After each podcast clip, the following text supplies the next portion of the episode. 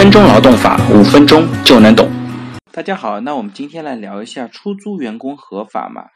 那在抗击疫情的期间呢，家大业大的西贝老总发出了哀嚎，他自己的账上现金呢只能够撑三个月，他的大头呢就是员工的成本。那另外一方面呢，家里蹲的老百姓呢也对生鲜物资有着非常大的需求，超市、电商线上线下人手也非常不够。于是呢，盒马就向云海肴和西贝租用相应的员工。那餐饮和商超一拍即合的婚姻呢，这好不好呢？那就目前的情况来说呢，这是不言而喻的。但是紧接着问题又来了：这么操作合法吗？或者说，好事想办好，需要注意哪些法律规定？那我这边就从以下四个方向来进行一个解释。第一个问题呢，是餐饮企业具备出租劳动者的资质吗？餐饮企业不具备相应的资质，也不能够从事劳务派遣业务，那是不是说餐饮企业就必然构成违法呢？那我们可以反过来想，我们立法的一个本意呢，是规制滥用劳务派遣、非法牟利以及损害劳动者权益的违法行为。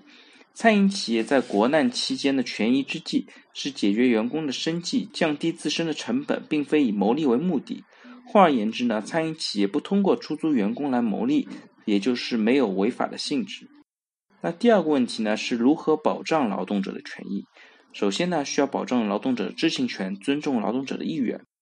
其次呢，是相关的劳动条件应当以书面形式确立。在特殊时期呢，我们可以用特殊方法，但是呢，必要的程序也不可以少。比如说，这三方河马餐饮企业和员工一起签署相应的协议，约定租用期间的劳动待遇。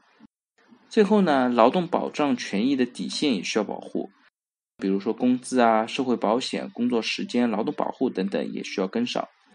第三个问题呢是员工的出租会被认定成双重劳动关系吗？那我们这边答案呢是还是有这样的一个可能性的。盒马和员工如果形成劳动的合意，签署劳动合同，管理与被管理提供的劳动呢是属于盒马的经营范围。属于盒马支付劳动报酬，符合劳动关系认定的标准。同时呢，员工和餐饮企业如果签署劳动合同，那餐饮企业缴纳社会保险也保留着劳动关系。双重劳动关系的提法呢，是为了明确责任，在司法实践当中呢，针对具体的诉求判定责任承担方。如果三方的权责是明确的，比如说三方约定了劳动关系仍然在餐饮企业，就不会发生劳动争议，也就没有认定劳动关系的必要。那第四个问题呢，是可能涉及怎么样的风险？从目前来看，双方的单位如果征求了劳动者的意见，经过了民主讨论、充分协商，明确确定劳动管理各方面的权利义务，那应该是一个比较值得提倡的做法。那从目前河马的公告来看，他提出需要自愿签署劳动合同、进行培训、劳动保护等等这些内容呢，都有涉及。在其他方向呢，比如说一些工作时间啊、休息休假、劳动报酬的计发、商业秘密保护、劳动纪律等等呢，也都规定在内。可以看得出啊，盒马在这次的义工租赁的活动当中，也是做了很多的准备工作。那另外呢，社会保险的缴纳单位呢是餐饮企业，劳动者的实际工作地点呢是在盒马。如果发生意外情况，比如说一些工伤的情况，双方呢应当协商分担用人单位支付待遇。工伤认定和劳动能力鉴定呢，会遇到比较大的挑战。餐饮企业既不是劳务派遣单位，也不是外包单位，不能够适用现行的任何情况申请工伤保险理赔的风险呢，双方就应该提前做好充分的预估。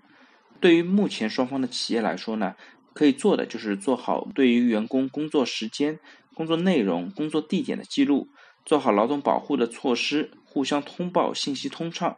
日后如果发生工伤的情况呢，向行政机关做好解释和证明工作，这是他们现在可以做的一些事情。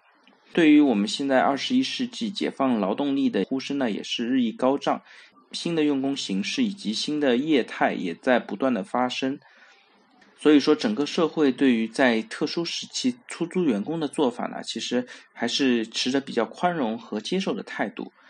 那另一个方向呢？法律本身是不能够轻易改动的，但是适用法律呢，相对来说我们也可以找一些灵活的变通点。